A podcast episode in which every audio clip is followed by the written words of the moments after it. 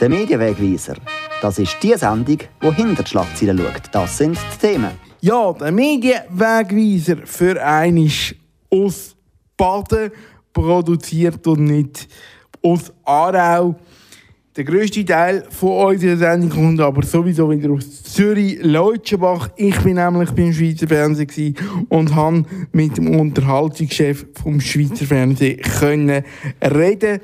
Nachdem dass die Pressekonferenz, die ich in der letzten Sendung angekündigt habe, aus Spargründen seitens SRF nur telefonisch abgehalten wurde, haben wir Zeit gehabt, um das Gespräch mit dem Unterhaltungschef realisieren. Dort drin geht es auch um kritische Themen, zum Beispiel um das.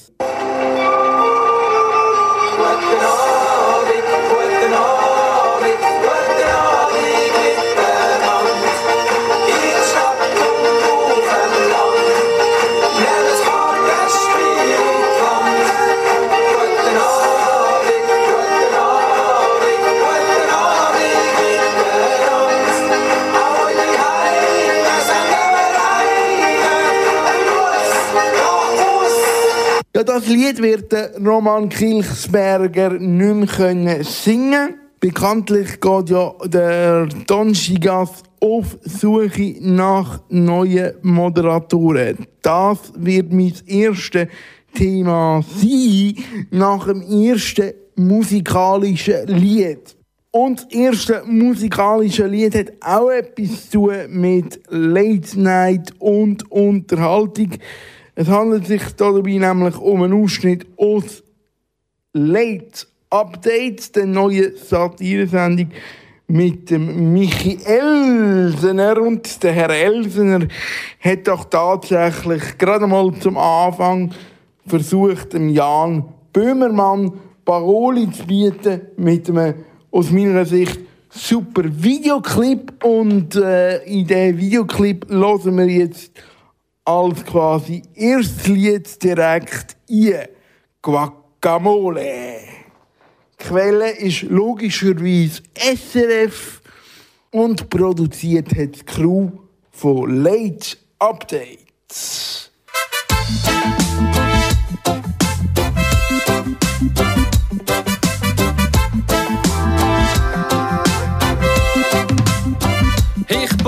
Schon lang nicht mehr so wie früher. Gib mir bei jeder Mahlzeit Mühe. Ich verzichte schon lang auf Hühner, is kein Soi und auch keine Kühe. Ich boykottiere McDonalds, Nestle, Starbucks, Cola, Fanta, Sprite. Trink nicht in Flaschen abgefülltes Wasser und han am Schluss dann doch versagt. Will ich lieben Guacamole. Es muss Guacamole zu den Nachos geben. Guacamole. Guacamole lohn ich mir nicht nehmen. Ich brauch seit Jahren keinen eigenen Karren. Fahr nur Velo, Bus und Zug. Ich tue bei Strom und Wasser sparen und buch keinen Langstreckenflug. Ja, ich verzichte auf Apple, Facebook, Google und auf Plastiksäck. Mein schlechtes Gewissen bring ich aber doch nie richtig weg. Will ich liebe Guacamole. Ohne Guacamole geht's mir schlecht. Guacamole. Guacamole ist ein Menschenrecht.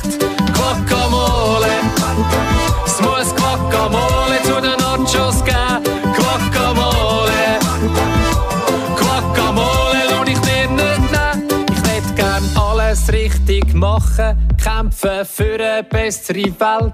Streng mich an bei so viel Sachen. Gib WWF und Greenpeace Geld.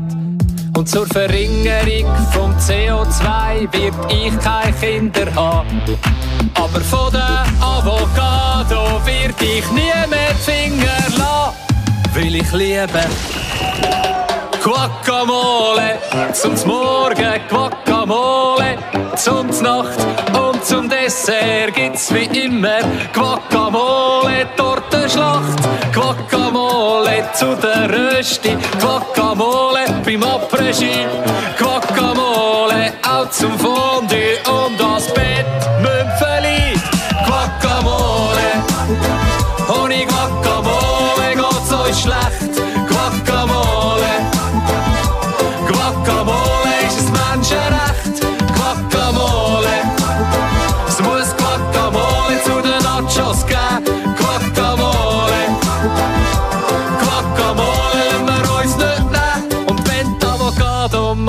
geboten wird, reg ich mich furchtbar auf und schmier dann aus Protest auf meine Nachos. Ganz viel Nutella drauf. Late Update ist das gsi, beziehungsweise eben der Michael Elsender mit einem Ausschnitt aus seinem aktuellen Late-Night-Format, wo letzte Woche Premiere hatte. Mit dem Stefano Semria rede ich jetzt über ein anderes wichtiges Format aus seinem Portfolio über den Donstigas.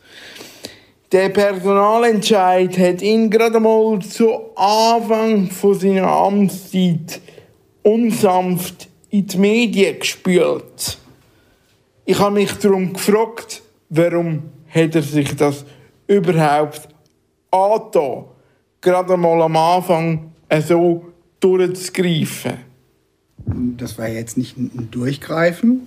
Das ging ja um die Frage, wollen wir das Format mit dem Roman Kilchsberger, der äh, für uns, nachdem er selber bekannt gegeben hat, dass er eine andere äh, Position annehmen wird, noch zusätzlich den Sommer mit ihm gestalten.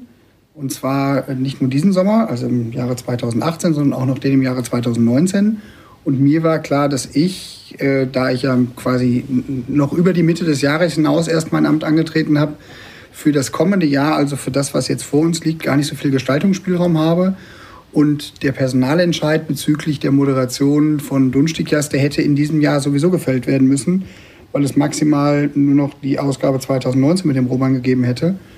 Und dann habe ich gesagt, mir ist es lieber, wenn ich mich eher auf die Suche nach jemandem machen muss, dass ich auch als Personalentscheid fürs nächste Jahr schon bestimmen kann, wer äh, in diese Fußstapfen tritt, beziehungsweise wer neu Dunstigjas moderiert. Und das war für mich dann auch in Anführungsstrichen eine strategische Frage, weil es ja auch um die Moderationsentwicklung geht. Und wen wollen wir in so ein sehr, sehr populäres Format hieven, der oder die das dann neu ausgestalten kann. Also habe ich einen Entscheid eigentlich nur vorgezogen. Trotzdem ist nachher in der Presse eigentlich so in der Quintessenz zu lesen gewesen, der neue deutsche Unterhaltungschef vom äh, Schweizer Fernsehen, der durchgreift und aufräumt. Was macht das mit einem persönlich? Der Job ist ja auch, Entscheidungen zu treffen, die man begründen muss natürlich. Aber es ist ähm, sozusagen ein, ein zentrales Element, dass Dinge, die vielleicht auch konfliktbeladen sind, aber auch generell Themen, die, die für einen Entscheid, zu einem Entscheid stehen, äh, wo ein Entscheid ansteht, dass, äh, dass die der Entscheide gefällt werden. Und das ist mein Job. Und äh, damit macht man nicht immer jeden glücklich mit dem Entscheid, den man fällen muss. Insofern kann ich aber auch damit leben, dass Menschen eine unterschiedliche Auffassung von dem haben, äh, was ich entschieden habe, dass ich begründen kann. Aber es gibt äh, immer Menschen, die das anders sehen und das ist ihr gutes Recht. Und insofern, damit habe ich aber kein Problem. Das belastet mich nicht. Das ist äh, ein ganz normaler Vorgang, wie er in, bei, bei jedem Menschen, der einen Entscheid trifft, sicherlich zu beobachten ist. Der einzige Unterschied ist, ich stehe in den Medien und meine Entscheidungen werden dann öffentlich beobachtet. Aber sich aufgrund einer Problemlage Gedanken zu machen darüber, ob man Ja oder Nein sagt, ob man Plus- oder Minuszeichen setzt, das hat ja jeder Mensch. Das ist nichts Ungewöhnliches. Wie geht man auf, die Suche nach einem neuen Moderator oder einer neuen Moderatorin? Also ich bleibe dabei, dass ich mich nicht zum Dunstickers äußere. Ich kann aber sehr allgemein etwas dazu sagen. Ein Casting ist ja immer abhängig vom Format. Also die eine Frage ist, suche ich einen Kopf, einen Menschen, der in ein Format passt? Oder gibt es ein Format, was mir relativ klar auch vorschreibt, wie jemand, der ein Format leitet, ein Host, männlich oder weiblich, äh, so ein Format prägen soll? Und es gibt immer diese zwei Blickwinkel. Also habe ich jemanden, von dem ich weiß, der passt als Typ äh, auf etwas, oder suche ich einen ganz bestimmten Typen? Und äh, je nachdem, mit welcher Frage der Moderationsauswahl man sich beschäftigt, habe ich jemanden, der wunderbar auf etwas passt oder muss ich jemanden suchen und muss mir überlegen, wie beschreibe ich mir den oder wenn ich jetzt beispielsweise an eine Agentur ginge beim Schauspiel, da sage ich ja auch, ich habe eine Rolle X, die muss ich besetzen und der Mensch, den ich da suche, der soll die und die und die Eigenschaften haben, die dann nachher in der Rolle zum Vorschein kommen. Ob das jetzt eine, äußere Merkmale sind oder äh, sozusagen andere in, in, innere Merkmale, die über die Rollengestaltung eine Rolle spielen. Und wem traue ich das zu? Wer ist in der Kartei? Und dann gehe ich das durch. Bei uns, wir sind keine, wir suchen ja keine Schauspieler, aber das Konzept ist ein ähnliches. Also ich muss mir schon überlegen, was muss ein Mensch können, der eine Moderation für ein bestimmtes Format übernimmt. Und dann gibt es eine Reihe von Leuten, die wir kennen. Sicherlich Moderatorinnen und Moderatoren im Schweizer Markt, die Schweizerdeutsch sprechen sowieso, das ist ja auch immer eine Voraussetzung. Und dann kann ich überprüfen, ob die das, was ich mir vorstelle für die Ausgestaltung einer Moderation auch mitbringen. Meistens weiß ich das ja vorher und ahne das schon. Ich lade ja jetzt niemanden auf gut Glück ein. Aber dann testet man, wer kann die Elemente, die für die Moderation entscheidend sind, äh, am besten umsetzen. Wer schafft es in einer Testatmosphäre? Und die Testatmosphäre kann im Geheimen stattfinden, da ist dann niemand dabei, sie kann aber auch vor Publikum stattfinden. Äh, wer schafft es am besten, diese Aufgabe zu erfüllen? Und das ist ein, ich würde mal weitestgehend sagen, standardisierter Vorgang. Die Redaktionen wissen, was sie dann testen müssen. Du hast vor deinem Amtsantritt die Redaktion von der jungen Zielgruppe betreut und das aufgebaut, wo man eigentlich extra weggenommen hat von einer grossen, von einer, von einer grossen Redaktion, damit in Ruhe können etwas aufgebaut werden. Jetzt hast du es gleich mitgenommen und sie sind gleich wieder bei der grossen Redaktion quasi äh, ein Beiboot. Dann hat man es ja, ja gar nicht separat müssen aufbauen Das ist eine sehr gute Frage, auch eine richtige Beobachtung. Warum haben wir das so gemacht? Das kann ich aber begründen. Wir haben jetzt äh, knapp drei Jahre lang in, der, in dem Bereich junge Zielgruppen, der beim Direktor angesiedelt war, beim Rudi Matter, äh, sozusagen fernab von einzelnen Abteilungsbedürfnissen oder auch Abteilungszuschnitten uns überlegen können, wie können wir ein junges Publikum im Schweizer Markt am besten erreichen. Und das war ein großer Vorteil, diese Unabhängigkeit zu haben, aber auch äh, klar zu machen, das ist strategisch wichtig, dass wir diese Aufgabe haben. Deshalb ist es auch beim Direktor angesiedelt. Aber es war auch immer klar, dass das nicht ewig äh, so bleiben wird. Dass es für eine Phase des Aufbaus und auch der ersten sozusagen Schritte sinnvoll ist, das so zu machen. Aber irgendwann hätte dieser Entscheid sowieso gefällt werden müssen, weil es nicht sinnvoll ist, eine redaktionell arbeitende Einheit beim Direktor zu behalten.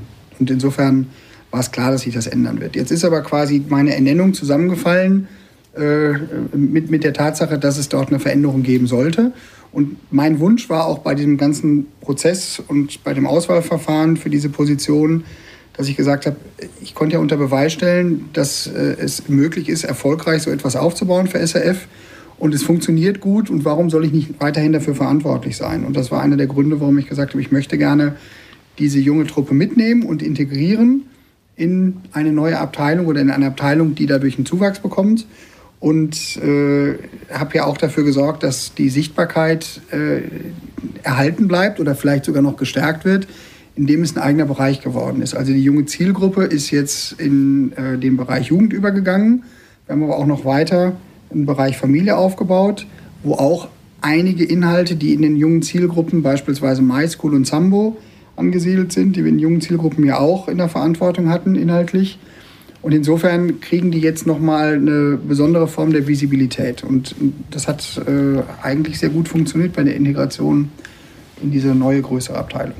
Ja, und dann sind wir rüber zum Kinderprogramm.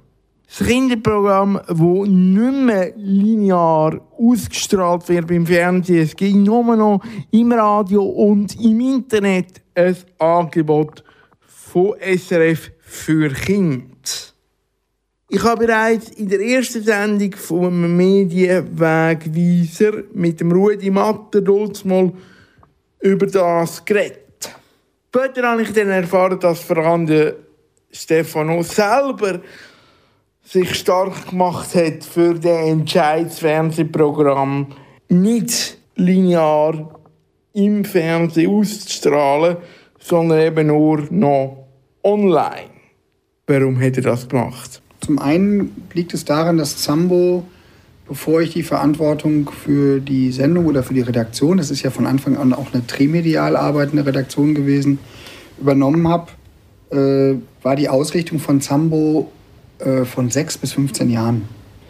Und ich habe gesagt, das funktioniert für mich nicht, weil die, Alters und das, die Altersspanne ist viel zu groß, um diese Zielgruppe mit einem Inhalt oder mehreren Inhalten, die aber so eine Altersspannbreite äh, ansprechen sollten, zu bestücken.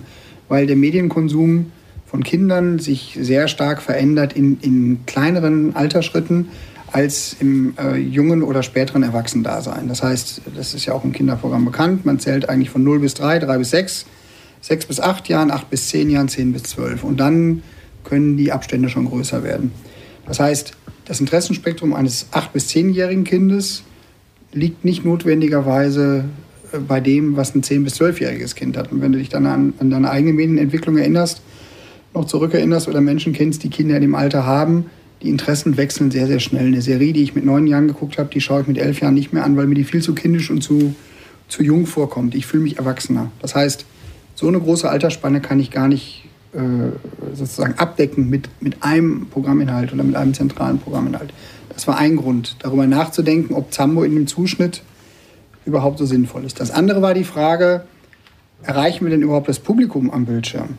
Unser Publikum, selbst wenn wir die Altersspanne einengen und sagen, es ist sinnvoller, meinetwegen zu sagen, wir nehmen 8- bis 12-Jährige.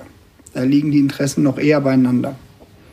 Ähm, haben wir uns mal die Zahlen angeguckt und das Durchschnittsalter der Menschen, die am Nachmittag auf SRF 1 Zambo angeguckt haben, waren 57 Jahre.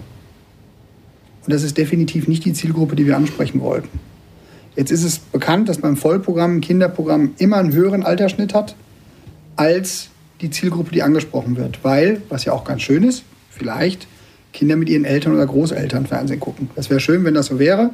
Unterstellen wir mal, dass das so ist. Aber es ist trotzdem so, dass wir sagen, der Altersschnitt ist viel zu hoch. Und wir machen eben nicht Programm für im Schnitt 57-Jährige, sondern Programm im Schnitt für Menschen, die um die 10, 12 sind. Oder 6 bis 8. Und deshalb war es nicht sinnvoll zu sagen, wenn uns Mittel zur Verfügung gestellt werden, Gebührenmittel, mit denen wir eine bestimmte Zielgruppe ansprechen wollen und dieses Ziel nicht erreichen, diese dort weiterhin zu verwenden. Du hast das sehr gut verfolgt in den letzten Jahren. Zambo hat auch ein bisschen eine Leidensgeschichte gehabt, weil es verschiedene Sendeplätze gegeben hat, äh, auf denen Zambo es sehr, sehr schwer hatte. Aber auf all den Sendeplätzen, auf denen Zambo auch seit der, ich glaube 2009 war das, als Zambo entwickelt wurde, äh, stattgefunden hat als Programm, hat es nie einen großen Zuspruch ge gegeben oder den großen Zuspruch, den man sich erhofft hat. Aber ein Kinderprogramm innerhalb eines Vollprogramms hat es auch einfach sehr, sehr schwer.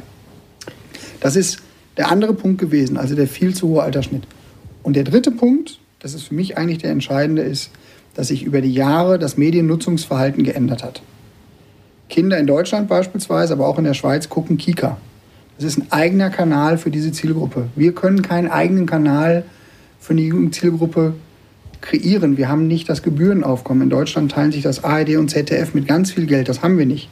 Wir können auch nicht von null bis Teenageralter Kinder beglücken mit Inhalten. Auch das Budget haben wir nicht. Das heißt, wir mussten überlegen, wie können wir denn die Mediennutzungsgewohnheiten, aber auch die Marktgegebenheiten so aufnehmen, dass wir ein vernünftiges Angebot für Kinder kreieren. Und da war klar, das Radio bleibt ein zentraler Inhalt und alles, was audiovisuelle Inhalte sind, können wir im Netz besser präsentieren weil die Mentalität auch oft ist, ich gucke on demand und das nimmt immer mehr zu. Das heißt, ich gucke etwas, was ich mir nach Bedarf hole und viele Eltern setzen ihre Kinder von iPad oder lassen ihnen DVDs, äh, spielen ihnen DVDs vor oder lassen die Kinder DVDs gucken. Das ist was anderes als Live-Programm. Das heißt, unsere Strategie oder Idee war, wir versuchen Inhalte im Netz zu präsentieren, audiovisuelle Inhalte, die auch neu produziert werden für Kinder, die aber dieses veränderte Mediennutzungsverhalten aufnehmen. Das waren die zentralen Gründe dafür, zu sagen, wir nehmen es weg vom Fernsehen. Ich mache dann am das Spiel und sage, was würde ich machen, wenn ich an deiner Stelle wäre oder an der Stelle von Programmentscheider. Ich mit meiner bescheidenen Meinung, ich hätte geschaut, dass Zambo ein Fenster bekommt im Kika. Das ist ein sehr, sehr guter Gedanke. Die Frage ist, funktioniert das? Also dann müsste sozusagen das Sendesignal in der Schweiz unterbrochen werden können für einen Programminhalt von uns. Das ist eine technologische Fragestellung. Das andere ist, ist es denn auch im Sinne eines äh, Publikums, das äh, sozusagen Schweizer Inhalte sonst nicht konsumiert? Also dann ist es wirklich mhm. das Fenster, eine Fensterlösung, wie, wie es auch für die Privaten gäbe. Unter Umständen ein sehr interessanter Gedanke, aber wir haben es auch geprüft tatsächlich. Es hat für uns aus mehreren Gründen nicht funktioniert. Technologisch ist das eine. Äh, das andere ist lizenzmäßig. Also für welche Länder kaufe ich Lizenzen ein? Kann ein Signal, das explizit auch in diesem Markt ausgestrahlt wird oder diesen Markt bedient, muss das nicht lizenzrechtlich anders behandelt werden? Das, da waren sehr viele komplexe Fragestellungen, bei denen wir am Ende gesagt haben, es funktioniert für uns nicht. Aber es ist sicherlich ein, ein sinnvoller Gedanke gewesen. Früher hat man allerdings gesagt, das Fernsehprogramm für Kinder, das ist prägend. Weil, wenn man als Kind ein gewisses Fernsehprogramm schaut, dann kommt man als Erwachsene auch wieder zurück zu dem Fernsehprogramm. Ist denn das jetzt nicht mehr so? Und hast du Angst, dass die zukünftigen Generationen SRF nicht mehr findet?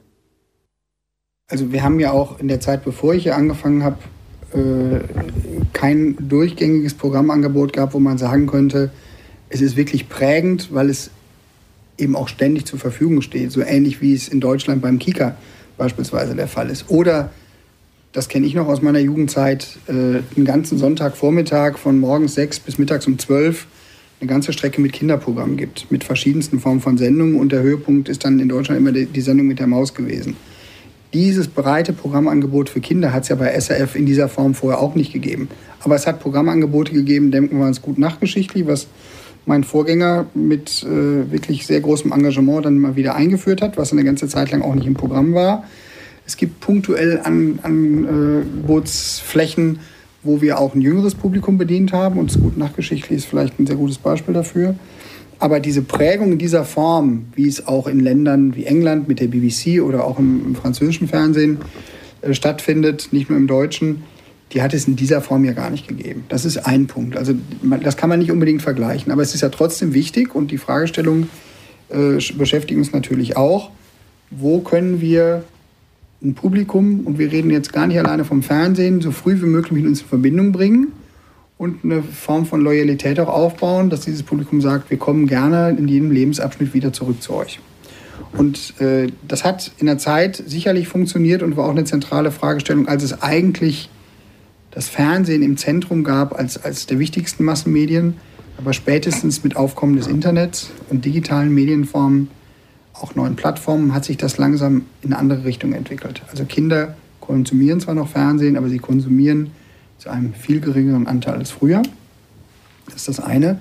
Das andere ist, wer ist denn verantwortlich für den Medienkonsum? Wer entscheidet darüber, dass geschaut wird? Da hat sich nicht so viel geändert in den letzten Jahren. Es sind immer noch die Eltern. Aber die Eltern können zwischen einem viel größeren Angebot wählen für ihre Kinder, als es vor 20, 30 Jahren der Fall war. Das heißt, die Konkurrenzsituation und die Marktsituation hat sich auch verändert.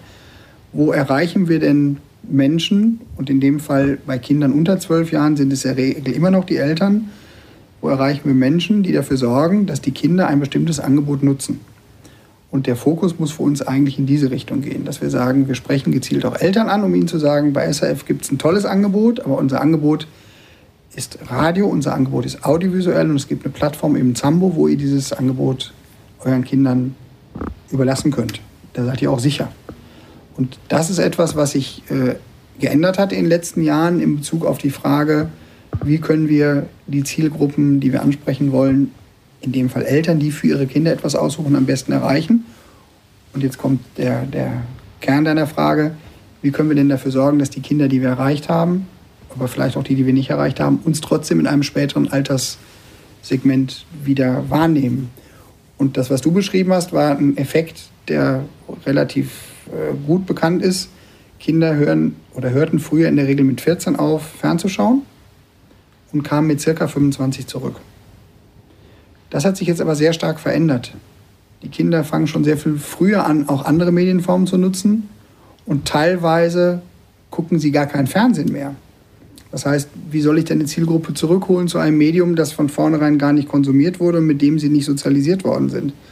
Und das ist die Frage, die uns natürlich umtreibt. Das heißt, wir müssen auf anderen Plattformen uns an diese Zielgruppen richten und dann dafür sorgen, dass diese Zielgruppen auch an diesen Plattformen immer wieder zurückkommen. Das heißt, Eltern, die für ihre Kinder Programme aussuchen und später die Kinder selbst, die Erwachsene sind. Und das ist eine zentrale Aufgabe für uns. Ja, das sind interessante Ausführungen zum Kinderprogramm von SRF. Wir reden gerade weiter über Unterhaltungsformen und neue Unterhaltungssendungen. Da hat es ja einige Versuche gegeben jetzt im neuen Jahr. Darüber reden wir gerade weiter mit dem Unterhaltungschef vom Schweizer Fernsehen, ähm, Stefano.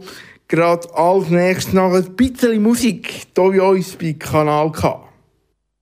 Ich bin gelaufen durch Straßen, durch Wälder und Sand. Hab gesucht in diesen Massen, um meine Hand. Hab ich genommen und wieder losgelassen, weil der Morgen kommt. Ich suche dich, suche dich, suche dich. Schaue hinter jeden Berg und hinter jedes Licht. So viel mehr, so viel Sterne liegen schon hinter mir. Siehst du die gleichen Wolken, wo ich gerade sehe? Oder stehst am Fluss? da wo ich gestern gestanden bin. Ich suche dich, schon so lang bis mich gibt. Ich suche dich, an jedem Ort wo ich bin. Ich suche dich, weil so wie ich bin, so wie ich bin, bin ich nur die Hälfte von mir. Ich suche dich, in jedem Wort wo ich sehe. Ich suche dich, jeden Tag ein bisschen mehr. Suche ich dich, suche ich dich. Immer wieder diese Träume, immer wieder von dir. Sie habe ich das Gefühl, du steigst neben mir. Da packt mich wieder diese Sehnsucht, als wenn's verwandt wär mit mir. Sie treibt mich weiter, irgendwo da uns zu dir. Ich suche dich, schon so lang es mich gibt. Ich suche dich, an jedem Ort, wo ich bin. Ich suche dich, will es so wie ich bin. So wie ich bin, bin ich nur die Hälfte von mir. Ich suche dich, in jedem Wort, wo ich sehe. Ich suche dich, jeden Tag ein bisschen mehr. Suche dich, suche dich, suche dich. spaßige Tänzer, jeder glänzt durch seine Art.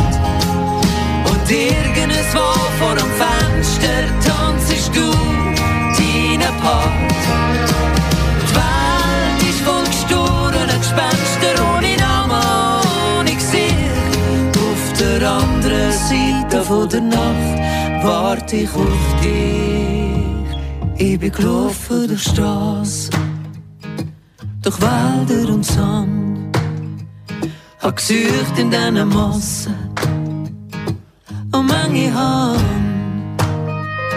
Hab ich und wieder losgelassen, weil der Morgen kommt. Ich suche dich, suche dich, suche dich. Suche dich, suche dich, ich suche dich sur dich, sur dich. Ja, jetzt reden wir weiter im zweiten Teil vom Gespräch mit dem Stefano Semmer. Ja, das neueste Angebot im Portfolio von der klassischen Unterhaltungssendungen, das ist «Meine Schweiz, deine Schweiz». Sind Sie zufrieden mit dem Start von der Sendung? Wir sind sehr zufrieden. Wir haben in der ersten Woche fast nahtlos anknüpfen können an den Erfolg von Minibytes Dinibytes. Also äh, die erste, in der ersten Woche hatten wir äh, 30% Marktanteil bei der ersten Sendung und bei den nachfolgenden bis auf einen Tag, wo auch eine, hohe Sportkonkurrenz war, auch ein, äh, noch, immer noch sehr, sehr hohen Anteil und am Ende der Woche auch, glaube ich, wieder waren wir bei 30 Prozent. Also wir haben uns sehr, sehr gefreut. Wir sehen, in der zweiten Woche geht das ein bisschen zurück.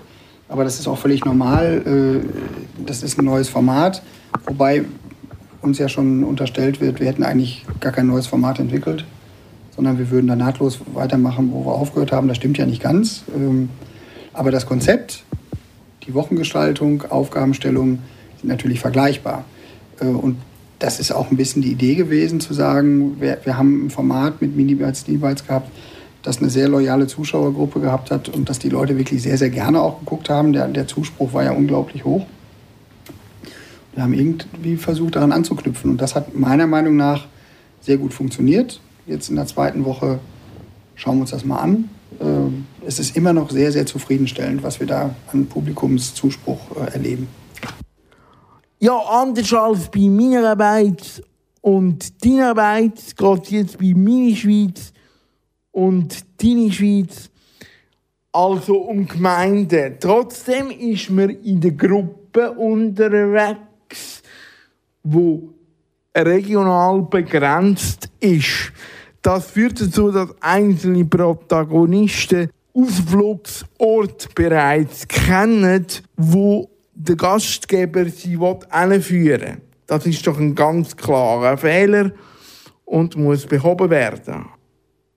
Also im Moment ist es ja quasi äh, der Kampf um den besten Ort innerhalb eines abgesteckten Bereichs, regionalen Bereichs oder geografischen Bereichs. Und da lässt sich das vielleicht nicht vermeiden, aber ähm, das Casting sorgt ja auch dafür, dass es nicht Leute sind, die sich so gut auskennen, dass es für sie nichts Überraschendes mehr gibt. Äh, der Vergleich mit den Restaurants ist natürlich gut, aber ich habe ja auch in Restaurants Situationen, wo ich sage, das Gericht kenne ich schon. Vielleicht nicht exakt das eine, weil es jeder Koch unterschiedlich macht, aber die Zutaten äh, hat man vielleicht in der einen oder anderen Form zusammengelegt auch schon gesehen. Also insofern, äh, dass man immer absolut etwas wahnsinnig Neues äh, erlebt, ähm, wird man nicht in jeder Folge durchziehen können. Ähm, aber es geht ja auch nicht so sehr um die Frage, ist das alles äh, absolut geheim? Auch das Publikum kennt ja verschiedene Orte vielleicht. Es geht ja eher um den Zugang, den die Kandidaten haben, die ihren Ort vorstellen und die, die Besonderheit, die dieser Ort oder mehrere Orte innerhalb eines Ortes für sie mitbringen, präsentieren und dadurch auch die Kandidaten selber äh, ein bisschen mehr in den Vordergrund gerückt werden, als das bei Mini-Bites, Mini-Bites der Fall war.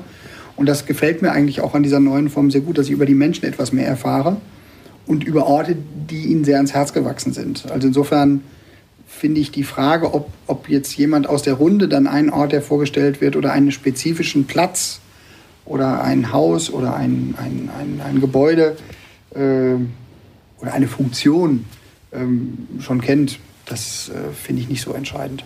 Also das macht für mich die Wirkungsweise des Formats nicht äh, geringer. Dann hat mich interessiert, wie es ausgesehen am Samstagabend.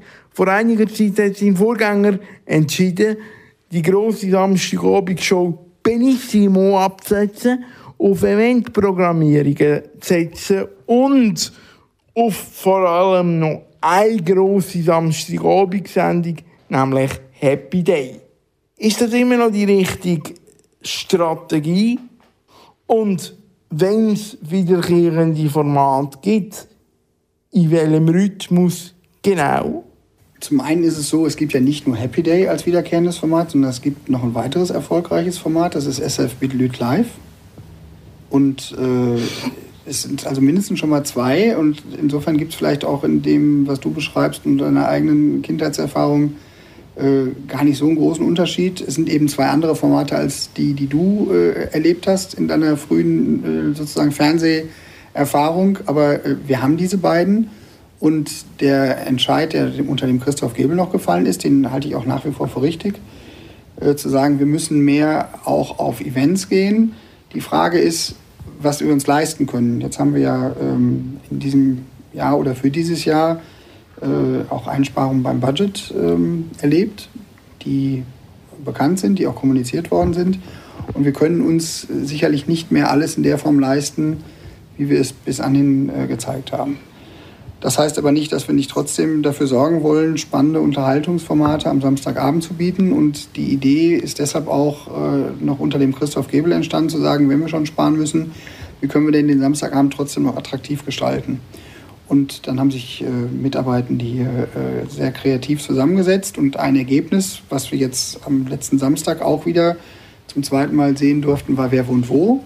Auch hier die Idee, wenn das gut funktioniert, zu überlegen, ob wir das nicht häufiger bringen. Nicht seriell, wie wir die sozusagen Blockbuster-Formate wie äh, The Voice das mal war oder eben auch ähm, größten Schweizer Talente bringen können. Und wir haben ja trotzdem noch serielle Formen en bloc, wie jetzt beispielsweise Darf ich bitten. Ähm, die gibt es ja noch, aber wir sehen eben auch, wir können uns nicht mehr alle Formate leisten, die wir uns in der Vergangenheit geleistet haben. Und deshalb sind wir auf der Suche. Und mit Wer und Wo haben wir schon mal ein Format gefunden, das offensichtlich ein Publikumsinteresse äh, erfüllt und auch, auch gut bedient. Sind wir auf der Suche nach Formaten, die sich günstiger produzieren lassen, aber die trotzdem auf dem Samstagabend noch ein großes Publikum binden können.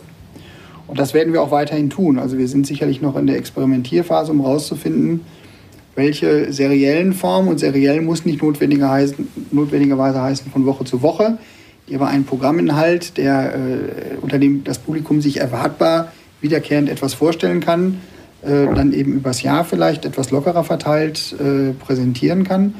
Und die Flexibilität, die der Christoph angesprochen hat und die du jetzt auch nochmal ansprichst, brauchen wir natürlich auch, weil wir ja auch in, in etlichen Co-Produktionen mit unseren Kolleginnen und Kollegen vom ORF, ZDF und der ARD zusammenschaffen. Und dort sind wir auch nicht immer ganz frei davon, äh, bestimmte Programmierungen an bestimmten Tagen unterzubringen, weil wir uns da in drei Ländern darauf einigen müssen, etwas unterzubringen. Und wenn wir Blöcke hätten, wo wir ganz fix äh, serielle Formen setzen, dann können wir uns an diesen Co-Produktionen nicht mehr beteiligen, die aber auch beim Publikum sehr gut ankommen. Das heißt, diese Flexibilität in der Programmierung und auch in der Platzierung von Programmen brauchen wir, um allen Ansprüchen gerecht zu werden. Das ist etwas, was wir aber auch weiterhin sicherlich tun werden. Was auch immer kommt, ist die große Stadt-Land-Diskussion. SRF sagt ländlich prägt. Stimmt der Vorwurf? Und was machst du dagegen? Wenn ich mir jetzt gerade Wer wohnt wo angucke, sehr viel urbaner können wir gar nicht werden. Wir hatten jetzt, glaube ich, in der letzten Sendung ein, ein Chalet, das in den Bergen angesiedelt war und alle anderen Wohnorte, die wir vorgestellt haben, waren sehr urban, ob es in Basel war oder im Großraum Zürich. Ähm, ich kann jetzt nicht äh, prozentual äh, auswendig daher sagen, wo sind wir auf dem Land, wo sind wir in der Stadt. Ich habe aber nicht den Eindruck, dass wir, und das ist ja auch, glaube ich, ein bisschen der Vorwurf, der, der da mitschwang bei diesen Aussagen, äh, zu sehr eine ländliche Idylle darstellen. Wir versuchen Lebenswelten von Menschen, die in der Schweiz leben, darzustellen. Das machen wir beispielsweise am Freitagabend. Und dann ist es einfach mal eine Tatsache, dass sehr viele Menschen nicht nur in der Stadt, sondern auch auf dem Land leben. Und Land ist ja nicht nur äh, entfernt und äh, in den höchsten Höhen der Berge, sondern Land kann ja auch relativ nah an urbanen Zentren wie Zürich oder auch Bern sein.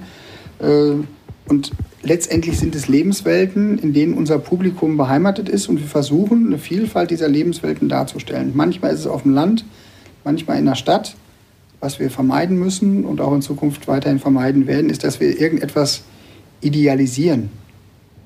Wenn es um Tradition geht, ist es was anderes. Traditionen bilden wir genauso ab wie Dinge, die untraditionell sind, wie moderne Dinge. Also insofern geht es immer um Mix von Lebenswelten, Lebensansichten, Lebensentwürfen. Und da versuchen wir so gut wie möglich eine Bandbreite abzubilden, die in der Schweiz vorhanden ist. Wie stellst du deine Moderatoren an? Das ist doch anders wie bei der Information. Erklärt der Unterschied. Also der größte Unterschied ist natürlich, wenn wir jetzt beispielsweise äh, den Vergleich von dir mal aufnehmen, äh, unsere Informationsabteilung hat ja Sendungen, die täglich stattfinden und auch noch im bestimmten Rhythmus, die zu verschiedenen, zu verschiedenen Tageszeitungen, Tageszeiten stattfinden das sind die Nachrichtensendungen und da arbeiten Menschen auch in einem Schichtbetrieb vor und hinter der Kamera. Ähm, es gibt Menschen, die äh, dort täglich ihr Gesicht äh, reinhalten, aber nicht sieben Tage die Woche. Das geht nicht. Das heißt, die Verpflichtung, dass dort Moderatoren immer wieder da sind, die auch fürs Publikum wie so eine Art, das ist ja der amerikanische oder englische Begriff Anchor, also eine Ankerfunktion haben, dass man vertraute Gesichter hat, führt dazu, dass diese Leute natürlich eine andere Form von Anstellung haben als diejenigen, die nicht in dieser hohen Frequenz und Regelmäßigkeit bei uns zu sehen sind. Und der, der Röbi Koller, der hat eben eine Anzahl Sendungen, aber der ist nicht wöchentlich auf Sendungen, Äh, der Nick hat beispielsweise äh, mehr Sendungen, aber der ist auch äh, an, an, unterschiedlichen Orten eingebunden. Der hat nicht nur ein, ein Format, in dem er präsent ist. Also unsere Moderatoren, Moderatorinnen und Moderatoren, die bei der Unterhaltung sind, arbeiten mit verschiedenen Pensen, haben verschiedene Frequenzen von Sendungen und das macht äh, oft eine Festanstellung äh, gar nicht sinnvoll. Und sie wollen gerne dann ja auch noch die Freiheit haben, äh, in anderen Formen angestellt zu sein oder für andere, für andere Formen von äh, äh, Präsentation, wenn sie Moderation machen, äh, tätig zu sein. Und da ist es gar nicht sinnvoll, wenn sie bei uns eine Festanstellung hätten. Weder für sie noch für uns. Weil diese Frequenz, diese hohe Frequenz, die bei der Information beispielsweise vorherrscht, gar nicht gegeben ist. Wie entdeckt man neue Leute? Also äh, relativ einfach, indem man zuschaut. Äh, das ist nichts anderes als Trendforschung. Man guckt sich an, wo bewegen sich Gruppen von, von Publikum. Und früher gab es das relativ simpel. Die sitzen vorm Fernseher oder hören Radio, aber die meisten haben vom Fernseher gesessen und dann guckt man sich an, was gucken die. Nicht nur bei uns oder beim eigenen Haus, sondern auch, was gucken die woanders? Was gucken die vielleicht auch im Ausland? Oder was gibt es im Ausland auch für Inhalte? Und darüber kann man dann relativ schnell rausfinden, was Menschen so umtreibt. Das ist heute immer komplizierter geworden, weil es so viele unterschiedliche Plattformen gibt, auf denen sich Menschen äh, tummeln und äh, sozusagen sowohl als, als Konsumenten als auch als Anbietende dass es äh, etwas komplexer geworden ist, da einen Überblick zu behalten. Auf der anderen Seite wissen wir aber auch, dass es bestimmte Trends und Moden gibt. Das heißt, vor ein paar Jahren war noch ein Lebensziel, äh, auf YouTube berühmt zu werden. Und bei den ganz Jungen ist Instagram inzwischen viel bedeutsamer geworden. Das heißt, der Kanal Instagram ist bedeutsam. Und dann gucken wir natürlich sehr stark, wer in der Schweiz ist denn auf Instagram erfolgreich und wer könnte zu uns passen und mit wem würden wir eventuell zusammenarbeiten wollen. Dann gucken wir uns natürlich genau an, was machen diese Menschen auf Instagram und überlegen dann, für welchen Inhalt könnte man sie denn bei uns nutzen. Und das ist äh, vom Vorgehen her relativ simpel, vom Aufwand her äh, dann doch etwas hoch. Aber es ist eben so. Also die, die Menschen, die heute in die Medien wollen, das ist ja auch das, was du angedeutet hast, was, was wirklich ein großer Unterschied zu früher ist, die wollen nicht mehr unbedingt zum Fernsehen. Sie können auch ohne Fernsehen erfolgreich werden. Haben auch etliche Menschen in der Schweiz heutzutage, die bekannt sind, die bekannt geworden sind, ohne dass sie das Fernsehen groß gemacht. Der Stefan Büßer beispielsweise, der hat sich als Comedian online eine Reputation erarbeitet und der hatte nicht das Fernsehen für gebraucht. Und so gibt es eben auch andere, die beim jungen Publikum sehr bekannt sind, die aber nicht einmal in die Kamera gelächelt haben, zumindest nicht in eine professionelle Fernsehkamera, sondern die ihre Inhalte produzieren vielleicht in ihrem Kinderzimmer oder in ihrem Elternhaus oder in ihrer ersten eigenen kleinen WG, in ihrem WG-Zimmer. Äh, die brauchen kein großes Studio, äh, die machen alles vielleicht mit dem Handy.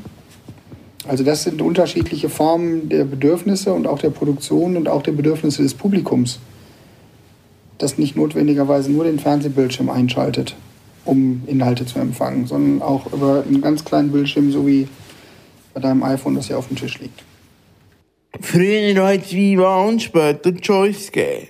Das alles gibt es jetzt nicht mehr wo wir da selber ein Gefäß finden, zum Nachwuchs an Fernsehen zu führen?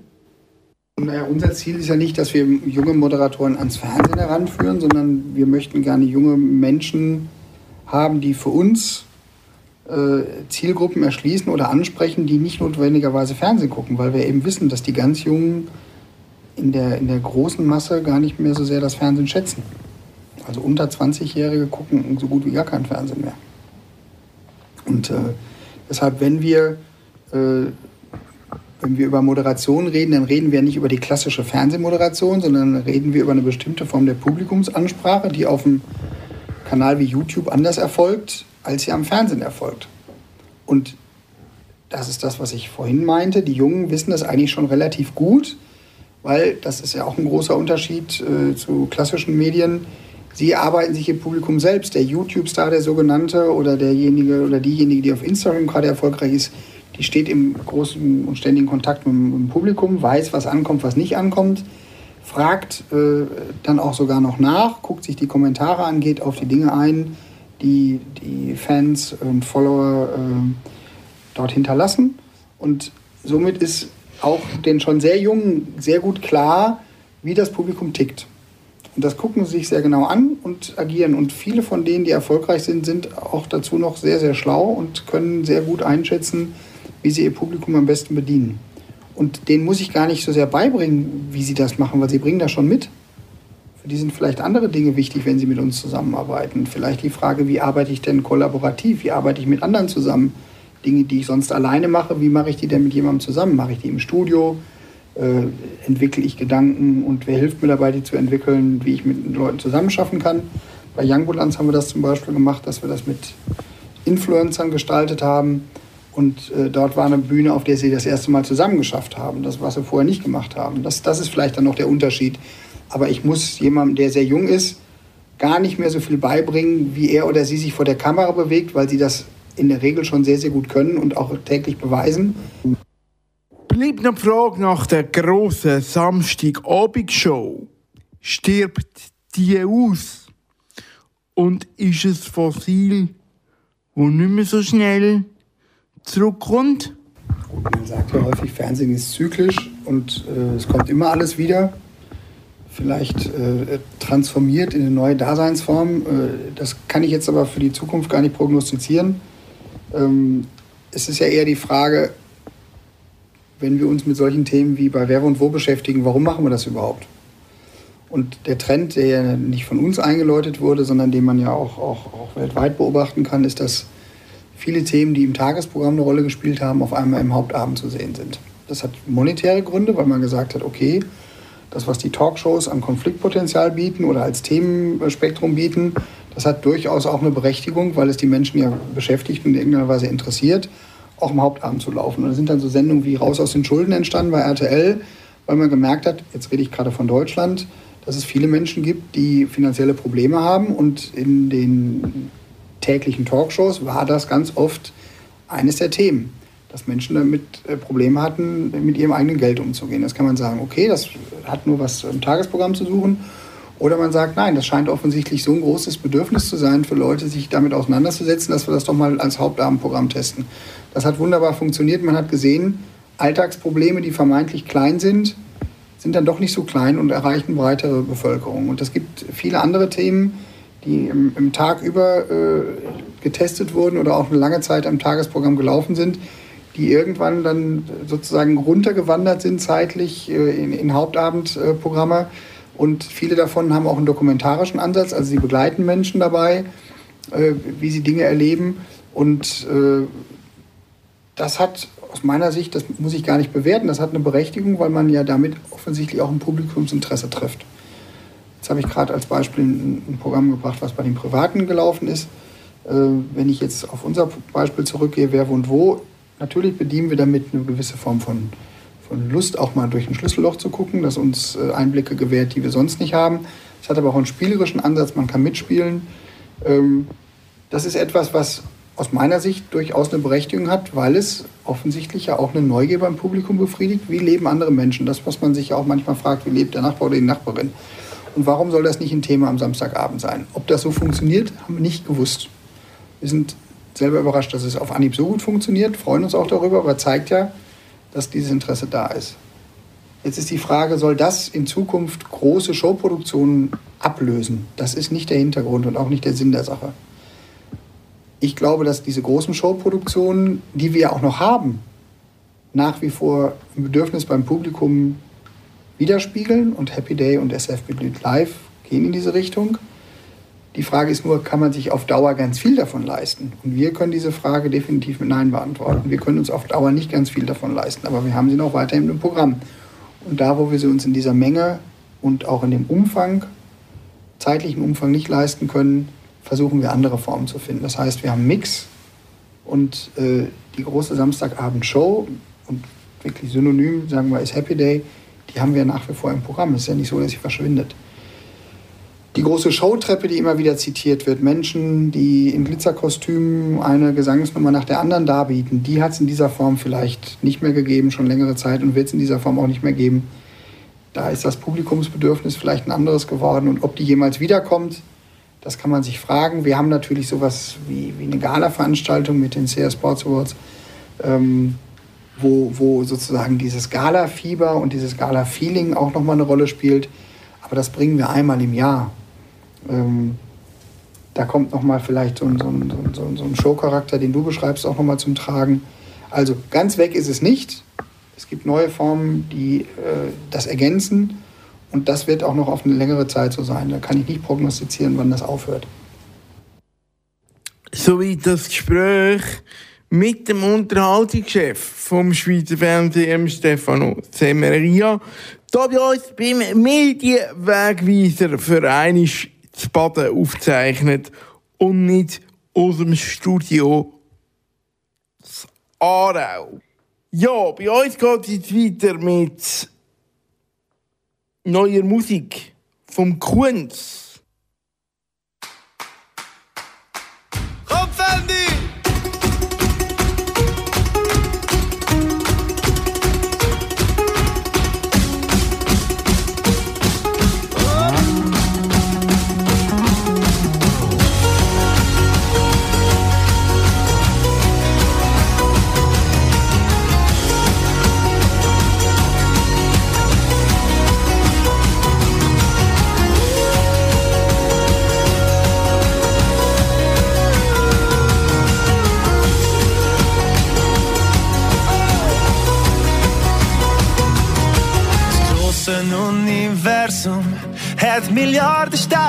Gemacht. Riesige Galaxien mit Sonnen erschafft. Es gibt nur ein Planet, wo ich einen kleinen Teil habe. Und seit ich dich entdeckt habe dort, weiss ich, es gibt nichts Größeres mehr. Es wird warm im Bauch, wenn ich an mich drück, wie eine Honigmilch glaub, dem Glück. Du bist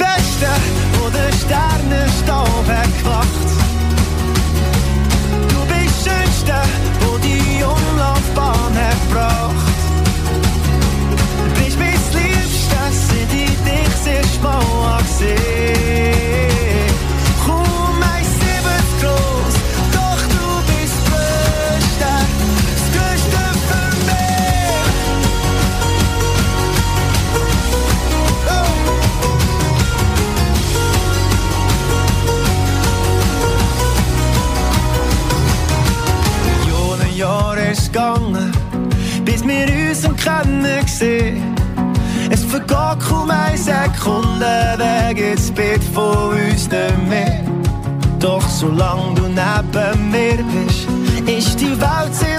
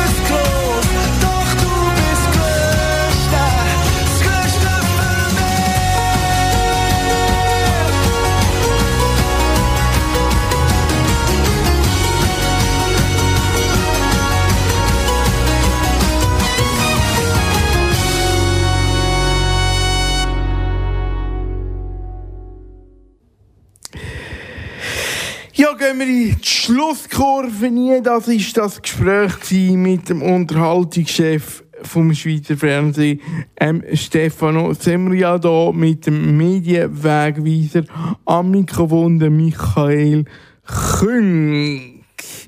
Bleibt noch zu sagen, was vielleicht nicht so gut gelaufen ist. Am einen oder anderen Ort habe ich vielleicht unserem Hauptprotagonisten ein bisschen Unrecht da, indem dass ich seinen Namen bisschen falsch betont habe. Darum lassen wir jetzt hier nochmal rein, wie der Nachname von unserem Hauptgast richtig ausgesprochen wird. Aktuell läuft neben der Elsener Show auch noch Deville. Ob die neue Sonntagabendsendung beim Publikum ankommt, wird sich zeigen. Erste Tests wurden allerdings bereits gemacht, wie SRF-Unterhaltungschef Stefano Semeria erzählt. Wir haben äh, eine Testversion schon im Rahmen des Comedy-Frühlings ausgestrahlt äh, auf SRF 1. Aber wir haben auch danach noch mal eine Testsendung gemacht, die nicht äh, dem Publikum vorgestellt wurde, aber in der Testgruppe. Also in dem Fall, ja, hat es auch einen Test gegeben. Das ist der Medienwegweiser, das ist das selbstkritische Medienmagazin von der Schweiz. Bleibt noch sozusagen Bauernregeln. Die kommt heute von 3 Plus und dort von der Sendung Schatz oder Plunder. Was haben der Bauer und der Antiquitätenhändler gemeinsam?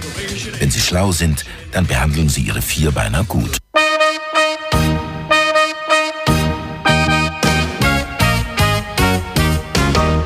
Da wär's es mit dem Medienwegweiser hier auf Kanal K. Alle Folgen gibt es immer online auf kanalk.ch. Und falls du deine Meinung loswerden über die Sendung, kannst du das gerne unter info.kanalk.ch machen.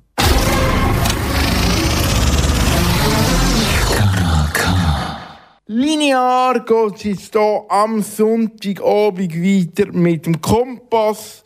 Der Kompass ist schon gestellt und übernimmt ab der 7. wie gewohnt das Programm vom vielseitigen Kanal K.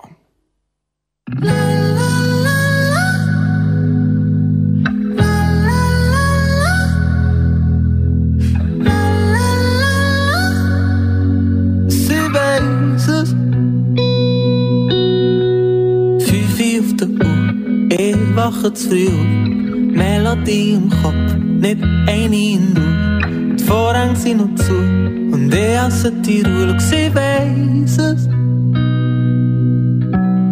Acht Uhr auf der Uhr, merk, wie sie verwacht.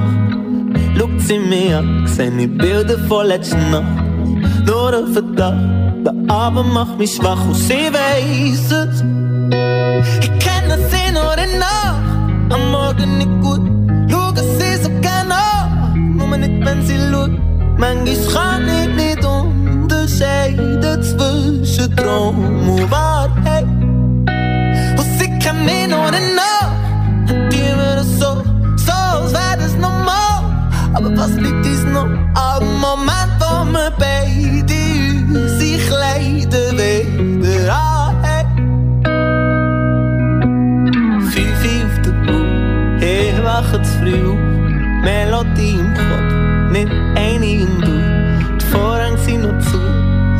ich hasse die Uhr auf der Uhr, merk, wie sie verwacht. Schaut sie mir an, seh ich Bilder von letzter Nacht. Nur ein Verdacht, Abend macht mich schwach und sie weiß es. Sie weiß es. Sie weiß es. Ah. Sie weiß, sie weiß, sie weiß, sie weiß, sie weiß es. Sie weiß es. Sie weiß, sie weiß es. Sie weiß, sie weiß, sie weiß, sie weiß, sie weiß